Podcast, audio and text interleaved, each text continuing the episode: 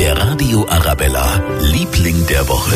Sie haben nie Feierabend, sind Tag und Nacht für uns im Einsatz. Unsere Rettungskräfte in München und der Region. Das ist in den vergangenen Tagen auch eines unserer großen Themen gewesen hier auf Arabella. Wir haben zum Beispiel darüber gesprochen, dass es immer wieder zu Fehlalarmen kommt, weil Menschen mutwillig den Notruf fehlen, obwohl gar nichts passiert ist. Oder auch darüber, dass die Retter immer wieder bei der Arbeit behindert und sogar beleidigt werden. Ja, und trotzdem machen sie ihren Job. Und dafür wollen wir jetzt nochmal ganz herzlich Danke sagen. Danke, dass ihr immer zur Stelle seid, wenn wir Hilfe brauchen. Der Radio Arabella, Liebling der Woche.